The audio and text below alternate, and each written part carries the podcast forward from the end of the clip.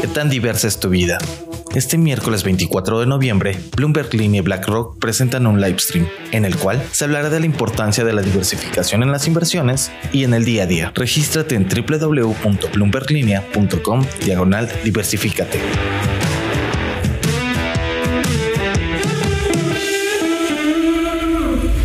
¿De qué estamos hablando?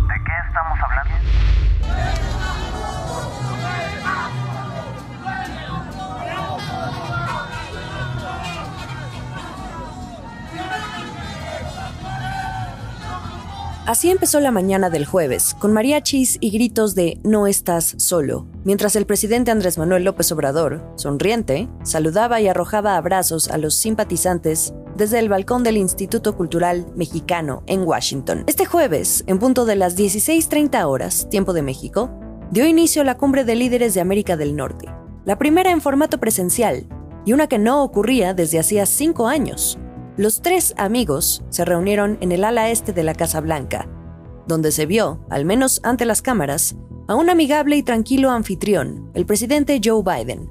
Sentados frente a frente, con la debida distancia y cubrebocas puesto, los tres amigos intercambiaron mensajes en presencia de miembros de la prensa, quienes solo pudieron observar, sin hacer preguntas. El primer ministro canadiense, Justin Trudeau, centró su mensaje en la importancia de la relación con México y Estados Unidos mientras que Biden habló sobre la unión de fuerzas en la integración económica y la pandemia.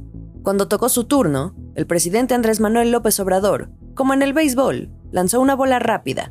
Pidió a Biden y Trudeau que dejen de rechazar a los migrantes, quienes representan una importante fuerza de trabajo para crecer. Deben definirse de manera conjunta objetivos muy precisos y hacer a un lado mitos y prejuicios. Por ejemplo, dejar de rechazar a migrantes. Pero también elogió a Biden, diciendo que ningún otro presidente se había comprometido tanto para mejorar la situación migratoria. Y le expreso por ello mi reconocimiento. Me refiero particularmente a su propuesta de regularizar la situación migratoria de 11 millones de personas que viven y trabajan honradamente en esta gran nación. Deseo que usted cuente con el apoyo del Congreso y de los legisladores, tanto del Partido Demócrata como del Partido Republicano. Los mexicanos estaremos atentos y en su momento nos pronunciaremos con respeto y franqueza y también sabremos corresponder con gratitud y amistad. AMLO también centró su mensaje en China. Dijo que si no se reducen las importaciones del exterior, el dragón asiático dominará la economía mundial algo que calificó de inaceptablemente desproporcionado en el terreno económico. Y la pregunta del millón, ¿se tocó o no se tocó el asunto de la política energética, que en México busca hacer a un lado la inversión privada? En una conferencia de prensa express, al término de la reunión trilateral, el canciller Marcelo Ebrard dijo que AMLO sí tuvo oportunidad de justificar por qué lo hace y además aprovechó para hablar de la corrupción. Vamos a escuchar. O sea, no tuvimos una mesa de energía, eso me lo han preguntado mucho. El presidente sí lo comentó, él sí lo comentó, de por qué estaba haciendo esto dentro de varias reformas que está haciendo. Eh, esencialmente el argumento del presidente es el modelo actual no es sustentable, es muy caro, implica subsidios cada vez crecientes, pero no fue un tema central porque no era el objetivo, no, no teníamos una mesa para discutir una reforma de México. Entonces, bueno, eh, es simple y llanamente eso fue lo que el presidente explicó sobre varias reformas. También explicó las medidas de austeridad, explicó eh, por qué la corrupción cree él que es el problema principal que tenemos que resolver. Y eso fue lo que se dijo. Antes del gran encuentro, durante la mañana, el presidente Andrés Manuel López Obrador tuvo reuniones por separado. Inició con el primer ministro de Canadá, a quien invitó a visitar el sureste del país. Acordó con Trudeau buscar la reconciliación de los pueblos indígenas, impulsar la competitividad y combatir la desigualdad. De hecho, aprovechó para presumir su Plan Mundial de Fraternidad y Bienestar, ese que expuso en Nueva York, en la ONU, la semana pasada.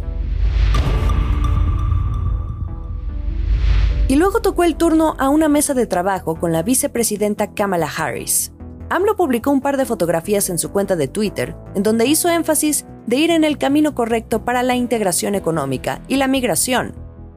En la mesa de trabajo, junto con toda la comitiva, se comprometieron a relanzar el diálogo económico de alto nivel. Pero después, algo resultó muy curioso de este encuentro.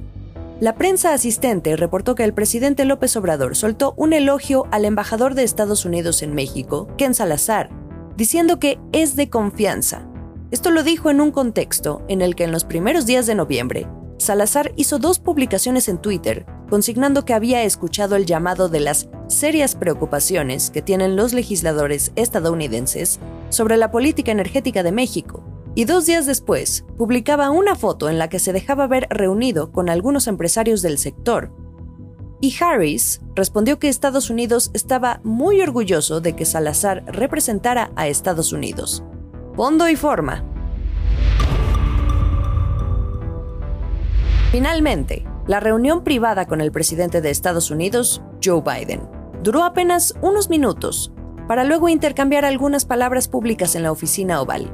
Ahí, Biden centró su mensaje en el que no considera a México como el patio trasero, sino como un trato de iguales, un gesto que AMLO celebró y además aprovechó para decir, como lo reiteró en la trilateral, que respaldaba el plan del gobierno de legalizar a 11 millones de migrantes. De lo privado no se sabe más, pero la secretaria de prensa de la Casa Blanca, Jen Psaki, adelantó horas antes de un tema que Biden quiso abordar, el tráfico de fentanilo hacia Estados Unidos, un problema que ha causado un récord de 100.000 muertes por sobredosis en ese país en un año. Pero además, dio una pista del enorme interés de Estados Unidos en que México y Canadá sean los proveedores del suministro de vacunas en la región de Latinoamérica, un acuerdo que más tarde confirmó Ebrard.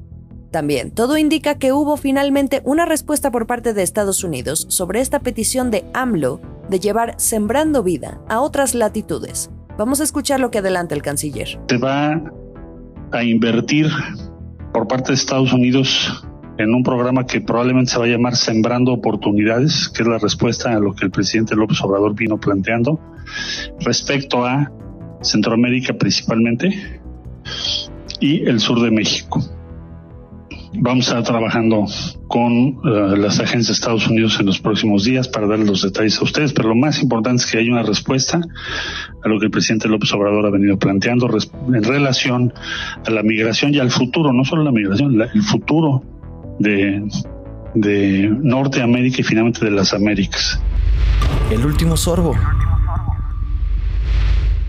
Poniéndole un poco de color al asunto, cuando López Obrador intercambió un par de palabras públicas con Biden, puso su sello y no perdió oportunidad de hablar de Franklin Delano Roosevelt, a quien considera el mejor presidente que ha tenido Estados Unidos. Dijo que el poeta Pablo Neruda era gran admirador del mandatario 32 de esa nación. Su afinidad por Roosevelt tiene que ver con ese carácter reformador que tenía. Un dato, fue quien estuvo al mando de la reconstrucción estadounidense tras la crisis de 1929 e hizo toda una transformación del modelo económico. Transformación, palabra clave. Y también mencionó a otra figura histórica de la política estadounidense, Abraham Lincoln, por supuesto, con quien el presidente Juárez, dijo AMLO, mantenía una gran relación no es la primera vez que López Obrador menciona a estos presidentes, sobre todo a Roosevelt, a quien al menos ha traído a colación más de 10 veces desde que asumió la presidencia, incluso en sus múltiples informes de gobierno.